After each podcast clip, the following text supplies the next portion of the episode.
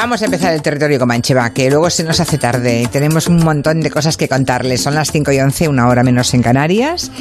Por ejemplo, les cuento que un día como hoy, 5 de junio del año 1898, qué año para España, por cierto, pues nacía Federico García Lorca. Eh, fue él quien escribió aquello de hay almas a las que uno tiene ganas de asomarse como una ventana llena de sol, que es una, son unos versos preciosos. Y precisamente hasta ahora, a las cinco o cinco y pico, empiezan un montón de, actos de homenaje al, poeta Federico García Lorca. Y yo me tomo el verso para presentarles a las cuatro almas, que son como ventanas llenas de sol, aquí cada uno en su casa, que son Máximo Pradera en Madrid, muy buena. Hello. Hombre, hello. Eh, hello o hello, depende. Si es hello es el nombre de este programa, las siglas. De vez en cuando digo que hello son las siglas de Julia en la onda. Y como yo no puedo decir mi nombre porque no me gusta, pues ya se ha quedado en hello. Lo digo porque de vez en cuando algún oyente dice, ¡ah! Hello, con J, no con H. Vale, vale. Bueno, pues claro, no todo el mundo cae a la primera, ¿no? Tenemos a Miki Otero en su casa en Barcelona. Hello, Julia. Hello, hello. Tenemos a Santi Segurola también en su casa en Madrid, muy buenas. Buenas, expectativas muy grandes, ¿eh? Con eso de las ventanas abiertas al sol. Y Hombre, ya puestos que sea más grande, ¿no? Y aquí en Uria Torreblanca a mi lado, bueno, a mi lado, a dos metros y medio, A, dos metros bajo el suelo, sí. Muy buenas. bueno, oye, eh, antes de que nos metamos en materia, que es que yo estoy mm, sorprendida, ¿sabéis que eh, Miguel Bosé ha dicho ha entrado en, su muro de Facebook, ¿no? Había un vídeo, un vídeo en, eh, creo que era en, Suiza, aparecen personas en un momento de ocio, en Ginebra, aparentemente no están respetando la distancia de seguridad ni llevan mascarilla. Y bueno, pues en el vídeo se habla de eso, de la falta de sentido común de algunas personas. Y en ese momento pone el, eh, Miguel Bosé el siguiente mensaje. Suiza, como los países nórdicos de Europa, saben desde el principio de la gran mentira de los gobiernos, el de España incluido. O sea que esto del coronavirus es una mentira o, o cómo va. Y luego me he pues enterado, luego me he enterado que en abril, a finales de abril, también en las redes sociales, Miguel Bosé estuvo informando a sus seguidores de los peligros de la red 5G que está asociada, a que tiene relación con la expansión de, del COVID-19. Bueno, a, mí siento, decirlo. Y la Tierra es plana también. Me, parece que estamos. Este tipo, además, el problema es que, es que, hay gente que. Que lo sigue y se, lo, cree, y tal, porque se llama Miguel Bosé. Yo lo único que. Ya que estamos hablando de, de gobiernos y de tal, y quién, quién se lo cree y no, no se lo cree. Veamos el caso que él cita, Escandinavia. No sabía de lo que vais a hablar, ¿eh? estoy hablando de memoria. En, Escandinavia han seguido diversas vías para afrontar este tema del, coronavirus. Noruega, Finlandia y Dinamarca por un lado con confinamiento y Suecia con la famosa inmunidad de rebaño o como se dirá. Sí. Eh, ha pasado todo este tiempo el número de, de, víctimas, de muertos en Dinamarca, Noruega y Finlandia ha sido infinitamente menos, bueno, infinita, porcentualmente muchísimo menos que en Suecia, y eh, eh, que tomó una alternativa más parecida a la que querían tomar los británicos al principio hasta que se dieron cuenta que el sistema eh, sanitario no iba a poder soportarlo. Bueno, ahora estamos en un caso bastante curioso, y es que Suecia, que ha sido ejemplo para algunos, para algunos de buen manejo de esta situación, yo no digo que la hayan manejado mal, resulta que Noruega, y Dinamarca no le abren las fronteras, no quieren que los suecos entren en su país, mientras que sí se la abren a Alemania. Es decir, que aquí todo el mundo ha tomado decisiones, pero que se han creído todos, todos, absolutamente todos, que esto ha sido un infierno, que nadie lo dude. Y si lo duda eh, Miguel Bosé, pues peor para él. Por no hablar de que llama a Suiza país nórdico, sea, en todo caso país alpino, pero vamos, es centro Europa. Es centro europea, iba a decir hasta los huevos. Ya, pero bueno. en fin. En todo caso es lo de menos, es que sea no, es lo de menos. Lo que me parece más significativo es que diga eso una persona como Miguel Bosé. Bueno, en fin. Oye, el, em, terraplanismo se contagia tanto como la como el, Sí, desde luego. Bueno, ya sabéis que de discutir. Sabéis que Neo Morricone y John Williams han conseguido el premio Princesa de Asturias de de, de las artes y alguna cosa tendremos que decir al respecto, ¿no? Del señor Morricone y el señor Williams. Pues sí, bueno, Morricone, un, músico menor que le quitas el, el silbidito y se queda en nada. ¿Te acuerdas, Julia? Sí, me acuerdo perfectamente. Pobre Nio Morricone, es un, tiene 90 años ya, ¿no? 90 y pico años, mm, creo. Sí, sí, 90 y muchos. Eh, Morricone es del, del 1928 y eh, John Williams es del 32. Y bueno, hoy podemos hacer un aperitivito y si queréis eh, nos explayamos, mm, porque claro, lo bueno es que le, que le hayan dado el premio Princesa de Asturias, es que podemos hablar de ellos, que son dos musicazos, ¿no? Estamos escuchando el tema de Gabriel de la misión de Morricone. Sí. Que no le dieron el Oscar por esto y se lo debieron haber dado, pero bueno, que suene el oboe.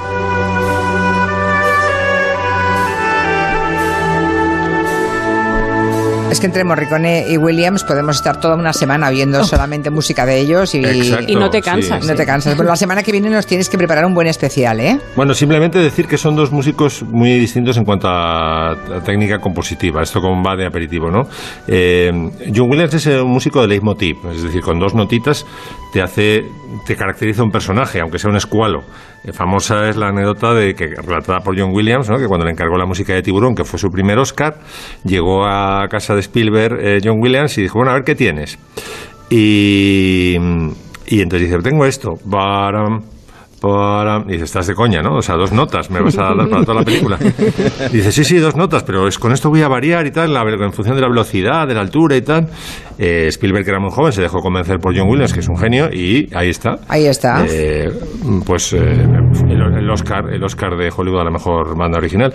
Y en cambio, Morricone es un compositor no de leitmotiv, sino es un compositor de metafórico, en el sentido de que trata siempre de pasar los sonidos reales a música. Es decir, es un, transforma los sonidos reales. Por ejemplo, me estaba acordando de, Santiago, de Pereira. Sustine Pereira, el mismo Morricone cuenta que se estaba un poco angustiado porque no se le ocurría nada y de repente me parece que fue en Roma, porque él es romano, ¿no? Empezó a escuchar eh, gritos de una manifestación. Libertad, libertad. Y como Sustine Pereira es de la rebelión contra Salazar, ¿no? Dice, pues transformó el grito de libertad en el woodblock este que se escucha al principio Y todo así, el coyote de, de por un puñado de dólares, por ejemplo, ¡Uh! Eso se transforma en. ¡Ah! Se lo transforma en música, ¿sabes? Ya. Eh, eh, parte siempre de, sonidos, bueno, no siempre, ¿no? Pero parte de sonidos. Esto es porque no nos ha dado tiempo a buscar las, mm, eh, las músicas originales y las vas a cantar todas, porque si no, ya cambio de tercio. Dejamos al pobre señor Morricone y el señor Williams y ya les hacemos el tributo como Dios manda cuando toque. ¿no? porque vamos. Solo una cosa. de caballos con dos cocos, máximo, por favor. Sí, no, solo, solo me falta eso. O sea, tenemos tiene unas músicas maravillosas, tanto Morricone como Williams, para estar aquí haciéndolo con, con, la boca. O sea, aprovecho que estoy Perdonadme, ¿eh? Pero, pero una cosa, una de las cosas más impresionantes para mí de, de Morricone es que ha hecho bandas sonoras a gogo. Es decir, igual 300 o 400 Qué viejo, qué viejo uno te ha quedado eso de agogó, ¿eh? bueno, Seguro, la hacía años que no lo oía, ¿eh? Voy a hacerlo un poco más, un poco menos es como de película de destape de José Sacristán. Eh, por, eso lo he nombrado, porque, porque es que eh, eh, Ennio Morricone hacía películas uno piensa, este hombre ha sido un grande de la música del cine y ha podido hacer las películas Érase una vez en América, bueno, eh, La Misión, películas grandiosas, tal como John Williams. Pero es que hacía las películas, por ejemplo, cuando las mujeres perdieron la cola. O sea, hacía eh, películas policíacas de serie Z. Mm. bueno, hacía arreglos, eh, Santi. sí, pero así, destacó con Sapori, con Sapori Sale, el, el, famoso arreglo que es súper rompedor. La mitad de Sapori Sale son los arreglos de Morricone. Pero es que hacía todo, ¿eh? Todo, absolutamente todo. Y dice, es que es una, vamos a pasar, voy a ser un poco menos viejo, pero viejo también, hacía a, tu, a tutiplén. y, entonces, Venga, añado a cascoporro, ¿vale? Y a medida que nos vamos acercando al, al 2020, ya no sé cuál es la expresión que utilizaran los, los más jóvenes. a molar cantidubi. No, es muy random, es random.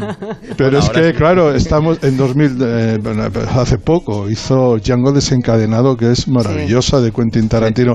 Es que uno mira la colección de películas que hizo este hombre y pasa de lo, las películas, ¿eh? no digo la banda sonora, de lo más sublime a lo más cutre con toda naturalidad. Mientras le encargara una banda sonora y supiera qué hacer, él las hacía.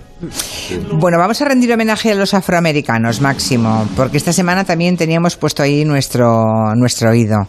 ¿Qué nos traes hablando de afroamericanos? Bueno, pues un poco de, reconocimiento a la música afroamericana. No traigo dos, podía, podía haber traído muchos más. Por ejemplo, me he acordado ahora por el camino de Nina Simón, que tocaba Bach que te cagas, vamos, pero a un nivel impresionante, ¿no?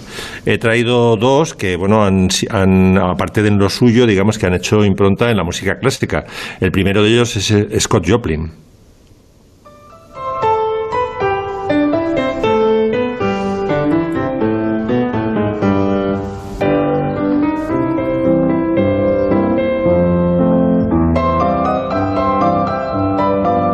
Qué ganas de jugar me da esta canción. Qué ganas de volver a ver la peli, ¿verdad? Scott pues Joplin. Estamos, sí, un músico del, eh, del, siglo XIX que lo que hizo fue como casi inventar un género, ¿no? Cogió las, las marchas de famosas estas de John Philip Sousa de pa, pa, para, pa, pa, pa, pa, pa, pa, pa, y en vez de ponerle el acento en eh, la parte fuerte del compás, lo que hizo fue eh, pues hacer las jazzísticas, es decir, llenar las marchas de síncopas, y lo cual hace la pieza muchísimo más interesante, ¿no? Porque los acentos musicales están en sitios donde no te lo esperas, no como en las bandas y las marchas militares que sabes que no, vamos, que puedes llevar el paso hasta el final porque sabes dónde va a ir la parte fuerte y la parte débil. Es un compositor que fue, podía haber quedado en nada, como la música de Morricone, pero resulta que en el año 70 un pianista muy bueno que se llama Joshua Rifkin pues eh, redescubrió a Scott Joplin, eh, a su vez eh, George Roy Hill, el director del golpe, redescubrió a, Rifkin y dijo, pues esto para el golpe. Y ya el cine le dio el, empujón definitivo. Podía haberse quedado en un cajón, eh, Scott Joplin perfectamente, con sus racks, ¿no? que es un poco... Es el jazz escrito. Es una, modalidad de jazz escrito. Sabéis que el, jazz nunca se escribe, no se escribe solamente la progresión de acordes. Bueno, pues con eh, Scott Joplin no puedes. Tienes que tocar lo que la partitura, porque si no le estás haciendo un feo. este hombre debe ser hijo de esclavos, seguramente, ¿no? Scott Joplin. Pues casi, casi me has pillado ahí en un Bueno, no, no, lo digo por la época. Este hombre es de finales del 19, principios del 20, ¿no? Más o menos. Y en aquel momento que alguien llegara a componer y a tocar el piano de esta forma, en un momento en que los afroamericanos estaban en los campos de, en los campos de algodón, ¿no? Eh, debía ser realmente un, un genio ¿no? del piano y alguien debió descubrirlo, pero Claro, yo dudo que a finales del siglo XIX pudiera ser otra cosa que descendiente de esclavos en mm. Estados Unidos, de modo que mucho mérito, Scott Joplin. ¿Y el segundo que nos traes? Pues el segundo es otro músico impresionante, que es Winston Marsalis, que ha destacado tanto en el jazz, donde está considerado pues, a nivel de Miles Davis, un, el discípulo predilecto de Miles Davis, y ha destacado también en la clásica, hasta el punto de que tú vas a comprar un disco de Haydn, de concierto de trompeta, de Hummel o, o de Parcel, y puedes pedir su versión, la versión de Winston Marsalis, ¿no? Su concierto para violín. Este o sea, eh, no solamente interpreta obras clásicas, sino que las crea también. Este es su concierto para violín. Y en fin, es un, es un músico que difícilmente podría mm. pisarle el cuello ningún policía, porque es un, es un monstruo. Bueno, además tenía el cuello de un buen trompetista, ¿eh? un pedazo cuello. Además, o sea, son dos músicos afroamericanos que han hecho historia, de la música, sí, sí. también clásica, no solamente en el jazz.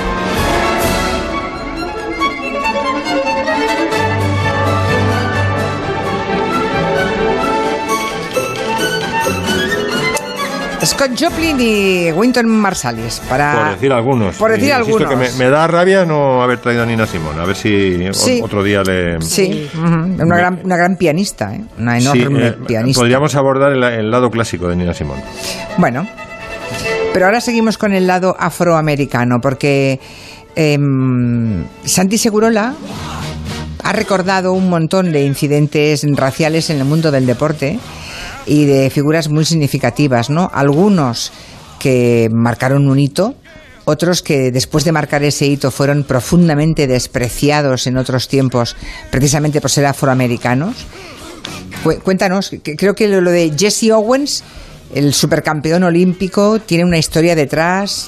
Todo tiene. Cuando hablamos de, racismo en Estados Unidos, yo diría que en todas partes del mundo, en Estados Unidos, donde hay una devoción por el deporte enorme, figura las, las, grandes estrellas negras en muchos en muchos eh, casos casos han tenido que pasar por dificultades enormes. Y aunque luego se han convertido en iconos de, de la lucha y han sido eh, considerados héroes eh, en casi todos los casos han tenido enemigos terribles, enemigos especialmente poderosos y en algún caso enemigos que han destruido sus carreras. Por ejemplo, Jesse Owens. Jesse Owens por sí mismo nunca se manifestó mucho eh, por... Eh, eh, por las libertades, por contra la segregación racial, tal. Era un, chico que con 22 años ganó cuatro medallas de oro en los Juegos Olímpicos de 1936, hazaña que nadie había logrado, cuatro medallas de oro, solo se volvió a repetir. Delante de Hitler, que debe dar mucho gusto. Claro, pero lo hizo delante de Hitler, en medio de la apoteosis nazi en el, en el Estadio Olímpico de Berlín, y eso, claro, le ganó en un tiempo donde el clima político era tan fragoroso, una, una especie de situación iba a decir privilegiada, no la era, de situación de lucha de la supremacía de la democracia contra el horrible eh, dictador alemán que se había pues, posicionado de, una manera brutal contra todo lo que no fuera la raza aria, para todo eso lo sabemos. Curiosamente, hay que decir que Jesse Owens, su, eh, su principal enemigo, en realidad, era el presidente del Comité Olímpico Americano, Average Brundage, que era un tipo que era un multimillonario, constructor, filonazi, que hizo que el equipo americano fuera a Estados a, perdón, a Berlín 36, aunque había ya muchas protestas en, en Norteamérica, y este hombre se caracterizó durante los 50 eh, siguientes años en machacar cualquier intento de los atletas negros por tener una voz propia dentro del equipo. Hay que decir una cosa con respecto al 36. Nos acordamos de Jesse Owen, lo que representó un negro ganando cuatro medallas de oro delante de Hitler. Eso va a quedar para siempre. Pero Jesse Owens ganó su cuarta medalla porque dos atletas, dos sprinters, dos velocistas americanos judíos no obtuvieron la posibilidad de competir en el equipo 4 para el cual estaban inscritos Martin Griezmann, eh, Martin Glickman, perdón, y San Stoller, porque Hitler no quería ver judíos en, la pista y porque Avery Brundage decidió a última hora que estos dos atletas que tenían todo el derecho para correr los 100 metros no podían participar en, en, la carrera final de 4%. Hay que decir que prefirió que corrieran dos negros que dos judíos. Y esos dos chicos se quedaron sin media. Uno de ellos, Martin Glickman, luego fue la voz de los Giants, una de las voces más conocidas de, del deporte americano, pero así se las gastaba muchas veces cuando hablamos, en, son las propias, los propios jefes, los propios eh, el, poder interno dentro de los, eh, de, los países los que son más duros de vencer.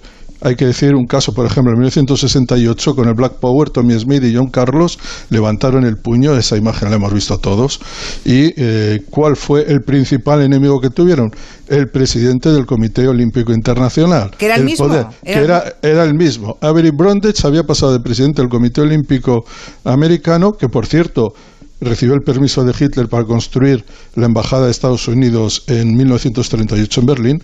Eh, era el, presidente del Comité Olímpico Internacional y cuando aquellos dos muchachos de 22, 23 años que habían hecho un carrerón sensacional en los 200 metros decidieron que estaban hartos de lo que estaba pasando en Estados Unidos, levantaron el puño con el guante negro, todo eso lo hemos visto, ese tío se ocupó personalmente de masacrarles, de machacarles, de machacarles casi la vida, les echó de la vía olímpica, les desprestigió, les expulsó y además contó, hay que decirlo también, con el inmenso apoyo, con el apoyo de la inmensa mayoría de la prensa norteamericana. Les llamó antipatriotas, antiamericanos, tal.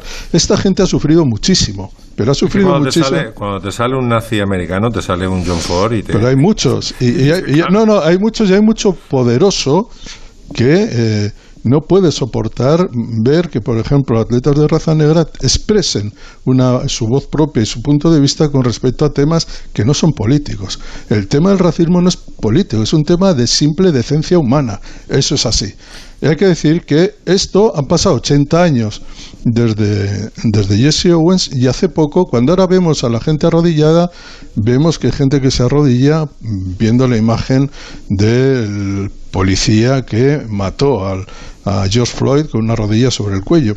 Pero hay otra imagen de un jugador americano, de un quarterback de, de los Niners, 49ers de, de San Francisco, que empezó a arrodillarse en 2016 porque estaba harto también de la brutalidad mm. policial y de la injusticia. Y cuando sonaba el himno se arrodillaba. Se arrodillaba. Seguro que los oyentes también recuerdan esa imagen, sí. Claro, seguro que había dos, cuatro años antes había llevado al equipo a la final de la Super Bowl. Bueno, su principal enemigo no fue que hubiera un debate sobre si estaba bien o estaba mal. Entró Donald Trump a saco a masacrarle. ¿Ya era, presidente entonces? Sí, claro. Era presidente, llevaba un año, llevaba un año de presidente. Y bueno, llevaba tres meses porque en, enero se hizo cargo de la presidencia. ¿Qué hizo? Dijo, sacad a ese hijo de puta de las pistas. Fuera, no quiero verle. Literalmente dijo eso Donald Trump. Literalmente, y así siguió hasta convertir a este en un apestado. A Colin Kaepernick, que no volvió a encontrar equipo pero cuya lucha ha sido muy importante en todo esto que está pasando, se le recuerda como un hombre que, así, que fue capaz de eh, actuar con la máxima... Sí, pero con todos los propietarios con, de, la, NFL, de todos los equipos, con todos estos ricachos, donde no hay un negro, mientras que el 70% de los jugadores son de raza negra afroamericanos, no hay un solo propietario negro en los equipos de la NFL. Bien, pues le, le, amargaron la vida. Es decir, que han pasado 80 años los eh, asuntos todavía más concretos sobre la segregación racial todavía están sin resolverse y eh, muchas veces el deporte es un gran espejo para ver qué es lo que ocurre. Los poderosos se niegan a aceptar lo que eh, los jugadores negros muchas veces reivindican y muchas veces se juegan hasta sus carreras y estamos en una lucha que ahí sigue y desgraciadamente me parece que va a seguir. Tremendo, tremendo. Me dice un oyente en Twitter, Jordi, que Jesse Owens, después de esas cuatro medallazas en, en Berlín en el 36, volvió y jamás fue recibido por Roosevelt siquiera. O sea, no llegó ni a entrar a la Casa Blanca. Es que le había expulsado a, Barry Brundage del equipo olímpico porque a la vuelta de Berlín, en lugar de acudir a, Estados Unidos directamente cuando quería el jefe, y era, se hizo tan famoso que le invitaron a ir a Escandinavia, a Suecia, a estos sitios donde por lo visto saben que el, coronavirus no ocurre. Sí. Y, y, claro, eso eh, le sancionó con quitarle del equipo americano. Y es cierto, en la Casa Blanca no, fue invitado. Otro, otro, acuse de recibo, eh, Luis dice que lo ha buscado, dice, el padre de Scott Joplin, volvemos eh, a quien oíamos la música del golpe, dice, el padre de Scott Joplin fue esclavo, pero su madre, aunque negra, ya nació libre en Kentucky. Toda su familia eran músicos y él estudió con un profesor de piano, que era un judío alemán emigrado a Estados Unidos. Bueno, mira, ¿por dónde? Pues ya tenemos más datos de, Scott Joplin. Uno como el padre de Martin Glickman, que también creo probablemente el abuelo sería alemán y no pudo correr porque era judío.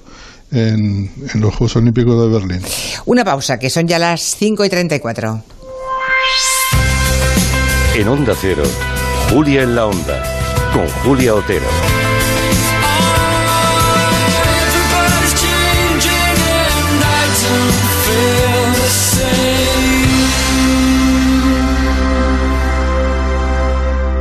Empezar a invertir en bolsa con Open Bank es muy fácil. Puedes comprar tus acciones y ETFs por primera vez desde la web o la app. Y además, ahora te devolvemos las comisiones de compra de tus tres primeras operaciones.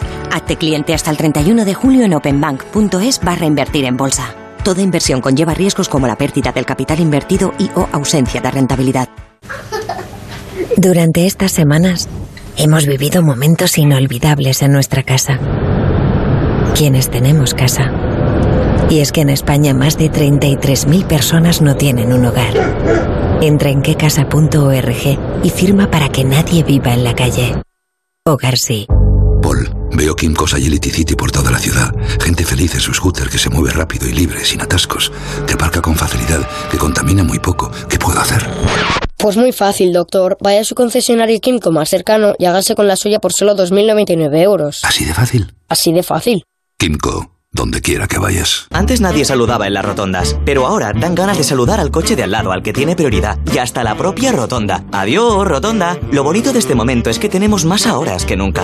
Por eso, ahora llévate un Renault con hasta 7.500 euros de descuento, un año de seguro de regalo y no pagues hasta octubre. Renault Now, ahora más que nunca. Todos sabemos que para estar bien es importante mantener una alimentación sana y una vida saludable. Be Healthy Multivit Senior, un complemento alimenticio con lactoferrina, lactoperoxidasa y vitaminas A, C, D, B6, B9, B12 y zinc. Las vitaminas A, C, D, B6, B9 y B12 y el zinc contribuyen al funcionamiento normal del sistema inmunitario. Be Healthy Multivit Senior, un complemento alimenticio distribuido en España por BioVer. Pídelo en centros dietéticos especializados y para farmacias. Gente con ilusión. Lo que echo de menos es todo ese intercambio con la gente, sentir que yo puedo ser transmisora de esa ilusión. Gente con energía. Poderme mover, ir al campo, eh, plantar un huerto. En cuanto a mi trabajo, es empezar ya, volver ya con mi gente, volver ya con mis clientes. Estamos preparados para volver muy pronto. Lo deseamos tanto como tú. Grupo Social 11. La ilusión puede con todo. Buscamos empresarios. Se buscan empresarias. Locos y locas que no se pongan límites. Locos y locas que no se pongan límites. Hace dos meses, más de 3.000 empresas de todos los tamaños, empresarios, empresarias, autónomos y trabajadores dijimos, esto no tiene que parar. Hoy decimos, eactívate. Suma tu creatividad en eactívate.com. En Securitas Direct hemos mantenido en todo momento nuestro servicio, porque la seguridad de tu hogar y de los tuyos es algo esencial. Si necesitas proteger tu hogar, tu segunda vivienda o tu negocio, estamos disponibles para ti. Te asesoraremos e instalaremos tu sistema de alarma ahora o cuando tú quieras. Llama ahora al 945 45 45 o calcula online en securitasdirect.es. ¿Estás nervioso, irritable o desanimado? Tranquilo, toma Ansiomet. Ansiomet con triptófano, lúpulo y vitaminas del grupo B contribuye al funcionamiento normal del sistema nervioso. Ansiomet, consulta a tu farmacéutico o dietista. Onda Cero Madrid 98.0 Pasa muchas horas solo. Me he equivocado y no volverá a ocurrir. Un psicólogo diría no existen los accidentes. El Estado en favor de vuestro hijo Juan Carlos. Esta es la historia del hombre que permaneció 50 años oculto en la luz. Ex-Rey, un podcast basado en hechos reales, solo en Spotify. La vida sigue igual. ¿Tienes una tarjeta revolving con cuota fija cada mes? Puede que estés pagando intereses muy elevados. Te los tienen que devolver. En Triviño Abogados podemos ayudarte. Triviño Abogados, recupera tu vida. 992 0222 992 0222. Triviño Abogados. La solución del pleito depende del fallo de los tribunales. Oliver y Alcázar, especialistas en implantología de carga inmediata, traen a España los implantes corticales para pacientes con reabsorciones extremas de hueso, sin injertos óseos, prótesis definitivas en menos de un mes y a un precio muy competitivo. Confía en Oliver y Alcázar y vuelve a sonreír. Infórmate en el 91 564 66 86 o en oliverialcázar.com. Poseemos todos los equipos y garantías de seguridad para nuestros pacientes frente al COVID-19. Si tiene joyas de firma o tiene artículos de oro y plata, tiene que llamar al 91 5346706 o tiene que ir a la Plaza San Juan de la Cruz 9. Si tiene joyas de firma o tiene artículos de oro y plata, tiene que llamar al 91 534 6706 o tiene que ir a la Plaza San Juan de la Cruz 9. Le pagarán el mejor precio y al momento. Ya estamos abiertos. Sí, en Muebles Adama estamos deseando volver a verte en nuestra tienda de General Ricardo 190, cuidando al máximo la seguridad para que disfrutes sin problema de la calidad y el servicio de siempre. Es el momento de renovar tu casa y ya estamos de vuelta. Te esperamos en Muebles Adama, calle General Ricardo 190 o en nuestra web mueblesadama.com.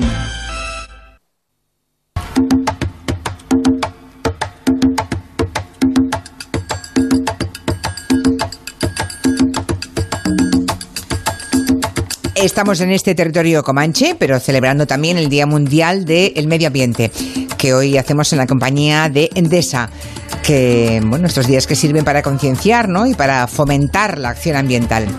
Para Endesa, que impulsa iniciativas interesantes, ¿no? como por ejemplo la movilidad sostenible, la protección del medio ambiente, que es clave para un desarrollo respetuoso con, el medio que nos rodea, la conservación y protección del entorno natural, el uso sostenible de los recursos, son todo eso son compromisos integrados en la estrategia empresarial de Endesa. En este último año fiscal, 2019, las inversiones de Endesa en actividades medioambientales ascendieron un 7,7% hasta conseguir los 131 millones de euros. Así que brindemos, va.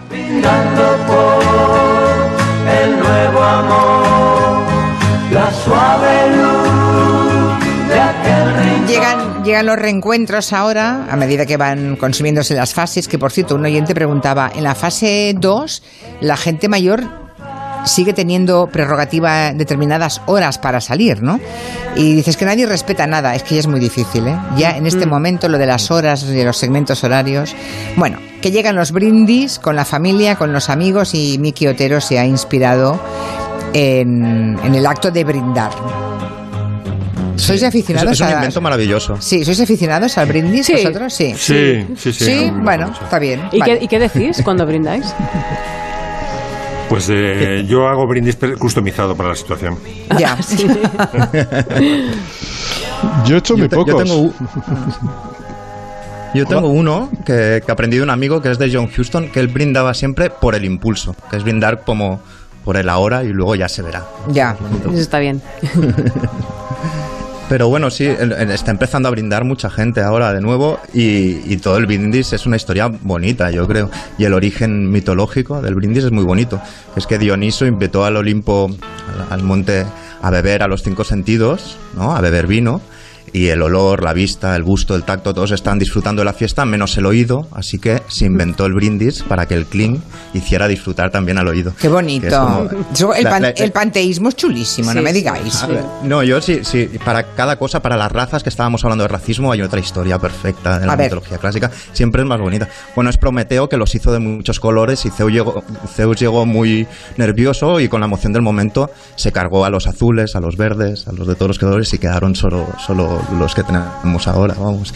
La mitología siempre es más bonito que la, que la razón real que en este caso de los brindis, por ejemplo, sería en la, en la antigua Grecia, que se, derrama, se hacían libaciones, se derramaba vino como ofrenda a los dioses y a los muertos. Y de ahí, poco a poco, se empezó a brindar por los vivos también. Y en la antigua Roma eh, es bonita la historia también, o más curiosa, porque era una época que se envenenaba mucho poniendo veneno dentro del vino y brindar, de modo que pasaba un poco de vino de una copa a otro, era una garantía Claro. de que todo el mundo podía beber en confianza y brindar a la vez y beber al mismo tiempo era ya garantía de que no había ningún problema. ¿no? Mira, interesante, no Eh, sabía yo así esto. que todas las historias son bonitas. Muy bien, muy bien, sí, sí. Yo no he hecho nunca el brindis gay de Benur. Que ese se lo puso Gorvidal, ¿sabes? Con el Con los rosca. cruzados. Sí, con rosca. Con que rosquita. estaba metiendo, Gorvidal estaba metiendo continuamente subtexto a Benur, con su texto homosexual, y, y Charlton Heston no quería darse cuenta. Y al final quedó una película muy gay, y Charlton Heston no se dio cuenta, siguió hasta el final. Con Masala, menuda, menuda que Me tenía. sala, me sala. Menuda ¿Hay un, brindis, ¿Hay un brindis en menú retorcido? Sí, Sí, cruzan, como, de, sí, sí. como de rosca, como de enamorado. Sí, sí, de digamos. rosca. Sí, primero, primero las No me lanzas, acuerdo, que queda tú. muy fálico, que Ya, ya. este es- eh, clavan las lanzas en un madero, como los, los, los dos falos unidos, y luego el... el bueno, estoy, Ya. estoy ya un poco delirando, ¿no? Pero sí, luego cruzan los brazos y queda, queda muy gay. Y dices que no se enteró Charlton Heston estaba a por uvas. Charlton Heston estaba por uvas, según me contó a mí Igor Vidal en lo más plus, o sea que me lo dijo él, vamos, que no se enteraba de Vale, de- vale, vale. No, y, manejas. y- y el director, el director William Wyler le, le animaba a Stephen Boyd, que era el que el, el actor Era que, sí. que era Mesala, que, que acentuara el rasgo. Y dice, tú acentúa que este no se entera. Qué barbaridad. Bueno, seguimos con el brindis. Escucha, va. ¿te gustan los caracolas? Y no, no se enteraba. Sí, vamos a los brindis. Mirad esta canción cómo empieza, ¿eh? Mirad cómo empieza brindando casi. And though it's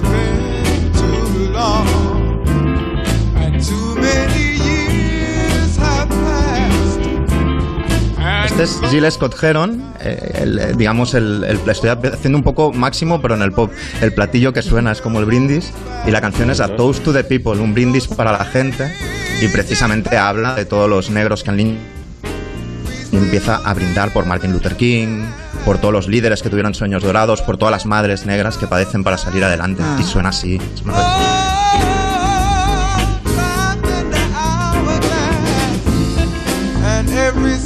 Hay muchas canciones de brindis y hay el brindis autocompasivo. Hay una canción de los Kings muy bonita. Dave, no, Dave Davis estaba en el pico de su carrera y mirad,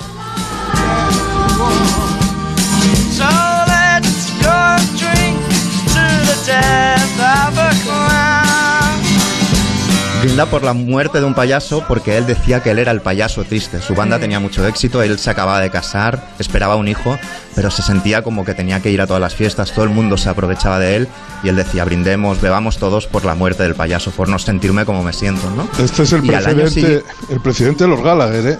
¿No? De- de Sí, Noel. totalmente. Las broncas son iguales, eh, iguales. Dave Davis dijo, mi hermano Ray solo fue feliz tres años, los tres hasta que nací yo. O sea que son los Gallagher, total. Por cierto, Pero y Julio, Dave- Igle- eh, Julio Iglesias también cantó una canción, ¿no? De brindar por Sí, ella. ¿Con, con sí, quién pero- era? Ah, la, esa- ah, Sí, la sí, pones. ah, vale, la vale. tenemos, sí. Primero, Dave Davis no brindaría jamás por una persona que también tiene una canción de brindis, que es esta. No brindaría porque hemos oído el La La La de Death of a Clown y decía que esta otra canción era un plagio directo de su canción. A ver.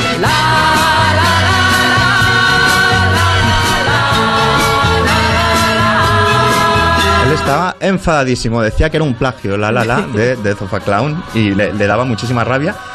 Y Masiel tiene una canción de brindis. ¿Ah, Eh, sí? Es el típico brindis entre amigas cuando te dejan. Ya sé que se ha parado tu reloj, pero ahora mismo vas a echarlo a andar, baila. Uy. Brindaremos por ti. Brindaremos por él, porque le vaya bien. Y mañana verás que es mejor olvidar que llorar por amor. Vuelve a sonreír. Este podría ser un poco brindis por despecho, ¿no? El brindis por despecho entre Claro, chicas, entre exacto. chicas. Es una ranchera Entonces, encubierta esta, ¿eh? Totalmente. Entonces, en paralelo tenemos a los hombres eh, que están teniendo la misma conversación y el crooner siempre tiene esta cosa pasivo-agresiva que deja a la mujer pero encima se queja. Felicidades por hacer del hombre el rey de los payasos. Es Julio Iglesias brindando por las mujeres a su manera. A ver cómo suena. ¿Pero quién es él? ¿Con quién canta? Con Pedro Vargas. mexicano. Ah, con Pedro Vargas. Nos hicieron sus esclavos. Pensaba que era con un americano. No, no, con un americano hizo otra versión de otra canción. Vale, vale. Seguiremos adelante. Es esta cosa que tenía de felicidades por habernos roto el corazón en mil pedazos. Sí. Una- un, un hombre que, que declara haber estado con tres mil mujeres, ¿no? Sí, Pero esta sí. cosa siempre funciona. Hay que tener, hay que tener un morro que te lo pisas, ¿eh? Rabiosico, ¿eh? Un poco. Sí.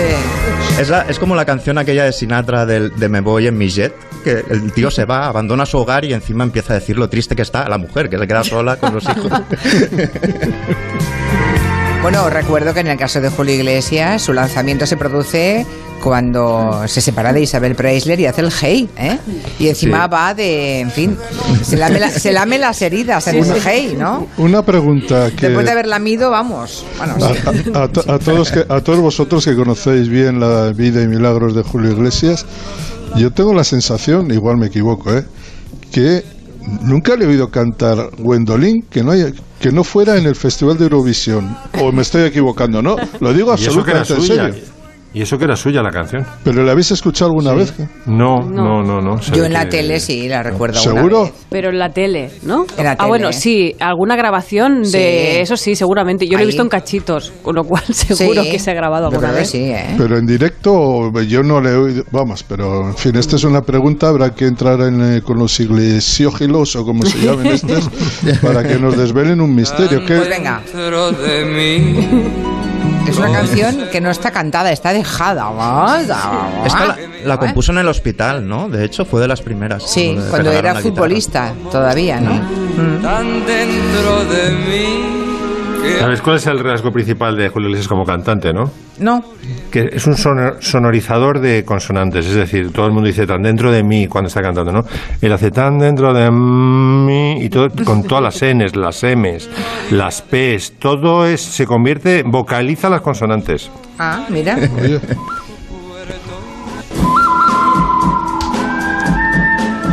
Bueno, le quitas el silbido a esto. No, esto ya hemos acabado, hemos acabado con los brindis y vamos Los a otra cosa.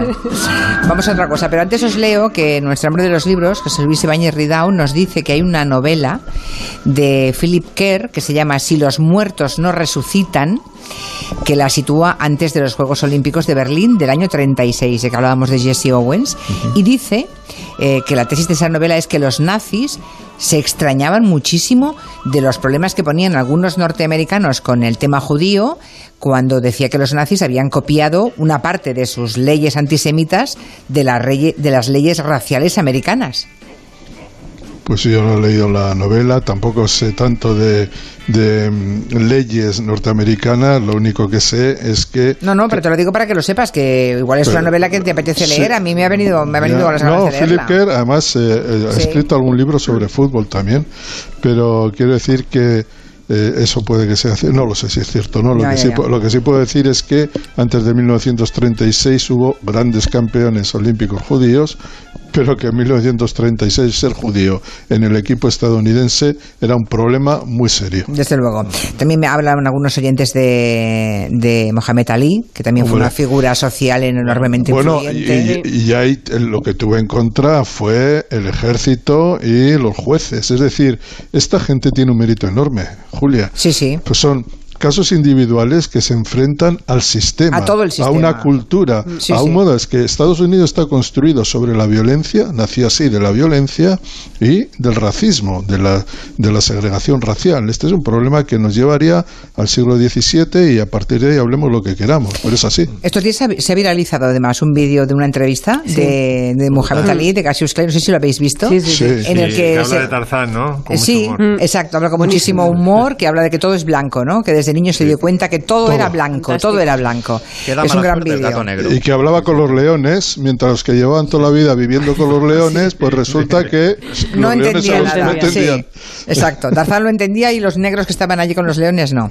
Es un gran vídeo ese, de una Era entrevista. El, el sí. humor de Muhammad Ali era increíble. Era increíble, sí, sí. Bueno, sonaba lo del bueno, feo y el malo, porque Nuria Torreblanca nos quiere hablar de Clint Eastwood, porque pobre hombre, cumple 90 años y no puede ser que en el programa ni nos hayamos hecho eco de nada. Verdad, qué mal educados A somos. ver, pon remedio Venga, a os esto. voy a alegrar el día. Cuando estuvimos este año en Burgos, justo el 6 de marzo hicimos el programa allí, ya os contamos allí que, que justo en Burgos se había rodado la escena final del bueno, el feo y el malo, en el cementerio de Sad Hill, en la película, que con los años se convirtió en la asociación para recuperar la localización y rendir tributo a la película, ¿no? Bueno, pues esa asociación ahora ha querido felicitar a Clint Eastwood por su 90 cumpleaños y le han enviado al actor un gran mural construido con fotografías de todos los fans que estos días han ido enviando sus fotos para felicitar a Clint. Me parece muy bonito que desde España salga una iniciativa como esta. Es que realmente son muchísimos los fans del bueno, el feo y el malo. El mundo se divide en dos categorías. Los que tienen revólver cargado y los que cavan. Tú cavas. ¿Dónde? Sí, sí, ahí está. Bueno, pero el Clint Eastwood que de verdad reconocemos, el que nos gusta y el que identificamos es el que tiene la voz de Constantino Romero. Alégrame el día. Bueno, muchísimo cuidado con Clint, del que seguro la dice, eso me lo has dicho tú, Santi, que se ha pasado Ay. toda la vida interpretando el mismo personaje. Es verdad. Es verdad, Sí, es verdad. No vamos a negarlo, pero es que a veces sienta muy bien ver una escena así cruelmente racista, en este caso con los judíos, pero ahí tienes a Clint y sabes que esa persona se va a llevar lo suyo. En fin, ella empezó a decir lo que opinaba de todo aquello. Y que si pudiera los mataría a todos, quemándolos en hornos, igual que Hitler. Todos nos quedamos en silencio. Hasta que yo, dirigiéndome a ella, le dije, señora, le aseguro que he cenado con alguna de las zorras más asquerosas de mi época. Y he cenado con alguna de las zorras más asquerosas del mundo entero. Pero usted, señora, es la zorra más asquerosa de todas. Es tremendo, pero Yo- es que... Es que Te digo una cosa, ¿eh? Eh, eh, ver algunas películas de los años 70, las de Harry el Sucio y tal, eh, muchos aspectos no tienen un pase. No, es verdad. Sí, pero bueno, en este caso es que la, la señora se las llevaba, ¿eh? estaba hablando muy mal y estaba criticando a judíos, estaba diciendo que tenían que llevarnos al horno. Quiero decir que él contestaba, bueno, un poco a la altura de los comentarios de ella. Y por otra parte, qué gustazo ser guionista y poder escribir frases de guion para Clint Eastwood como estas de El Sargento de Hierro. ¿Qué quieres decir, cabrón de mierda? Quiero decir que tengas cuidado, que tengo mucha mala leche, ¿sabes? Como alambre de espinas y meo napalm. Y puedo traspasar el culo de una pulga de un tiro a 200 metros. Así que vete a machacártela por ahí, cara de perro, antes de que te rompa los morros. Fantástico Es escribir que esto. a este hombre hay que leerle entre líneas, ¿eh? Claro, porque bueno, leerle y escucharle no solo cuando habla, sino también cuando canta. I still see Elisa. Para Elisa Deni. She keeps on returning. Pues mira, Elisa ya está a punto de conectarse ya. As ever. Ya dejaremos para otro día su faceta como director, que es brillantísima como director, Clint Eastwood, pero también recordemos que es un gran entendido en jazz, es un fantástico pianista y este hombre, pues bueno, es una leyenda del cine, ¿para qué vamos a negarlo? Le gusta a Clint Eastwood mucho, otro día traeré- jazzman, de Kyle, de Kyle Eastwood. Kyle, sí, exacto, su hijo Kyle. Otro día propondré una, una canción de Clint Eastwood que es puro Eastwood, con látigo y todo, ¿eh? ¿Ah, sí? Vale, vale. Mira, tengo unos amigos en, en Galicia, los amigos de la bodega Vía Romana, que dice que desde la Ribeira Sacra brindan con nosotros. ¿eh? Ay, ya que estábamos bien. hablando de brindis, pues nada, si quieren probar buen vino de la Ribeira Sacra, busquen Vía Romana, que es buenísimo. Y que eso est- estará en la bodega, eh, Mm. Qué estarán bueno. cacharreando por la bodega y nos están escuchando. Eh, un abrazo desde Ya, aquí. ya he colgado el brindis gay, Julia, pues si lo quieres. Ah, vale, ya lo has colgado, pues ahora, ahora le echo una ojeada. Bueno, para acabar, Máximo, un par de cancioncicas más, va, un par de temas más. Ah, bueno, mm, es que se, cumplí- se cumple este año el 40 aniversario del Resplandor y me había propuesto Nuria, me había invitado a descubrir por qué es tan terrorífica la banda sonora, ¿no? Y, bueno, 40 años del resplandor sí, esta ya. semana Sí, se han cumplido sí. 40. ¿eh? Tremendo, tremendo. Y Qué entonces, bueno, claro, es nada más empezar la peli, los, los créditos, que es un largo eh, plano aéreo de siguiendo al Volkswagen amarillo de Jack Torrance hacia el Hotel Overlook, pues suena eh, esta música que está poniendo Joan, en una adaptación de Wendy Carlos, que no es otra cosa que eh, un himno gregoriano del siglo XIII, que suena así, el Dies Irae.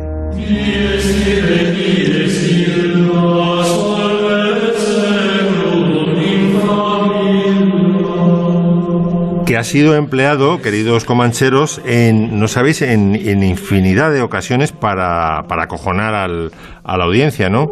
Eh, lo tenemos, por ejemplo, en... ¿En qué película? En- lo tenemos en Qué bello es vivir, por ejemplo, cuando se queda... Fíjate, se queda James Stewart sin...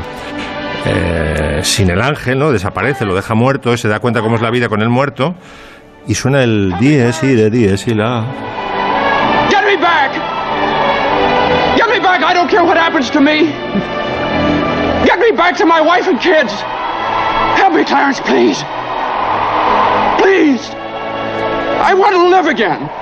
I want to live momento de, again! el momento de mayor desesperación de James Stewart coincide con, con la cita de. No sé de quién es la banda sonora, de Micro Roza, será uno de estos grandes. Fíjate, ahí está, suena el ire.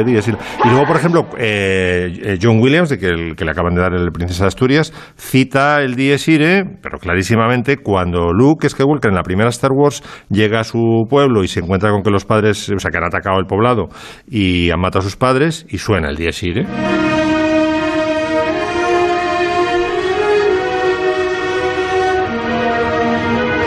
Bueno, nos... Espera, espera, tuneada, espera, tuneada. espera. No corras, no corráis. Espera.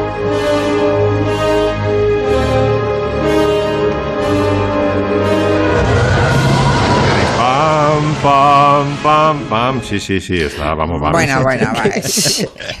Vale. ¿Qué? Pues nada, que sí. Se llaman citas. Dice Fran que de Clint Eastwood se dice que, que era un actor tan básico, tan básico que solamente sabía poner dos caras cuando actuaba, una con sombrero y otra sin sombrero. Dice muy envidiosos esos críticos. Bueno, Pero es una leyenda, hombre, es una institución, Hmm, una experiencia, ¿no? Y además si le pones a Morricone al lado, pues mira, mejor. ahí que se ha acabado. Vaya. Ya Ay, no- qué lástima. Bueno, chicos, hasta, otro día, va. Venga, que, te- que tengo que echaros. Se, ¿eh? cierra, se Que- cierran las ventanas soleadas. Sí, exactamente. Estos señores se querrán ir. Gracias. Son Hasta las seis. Tiempo de noticias.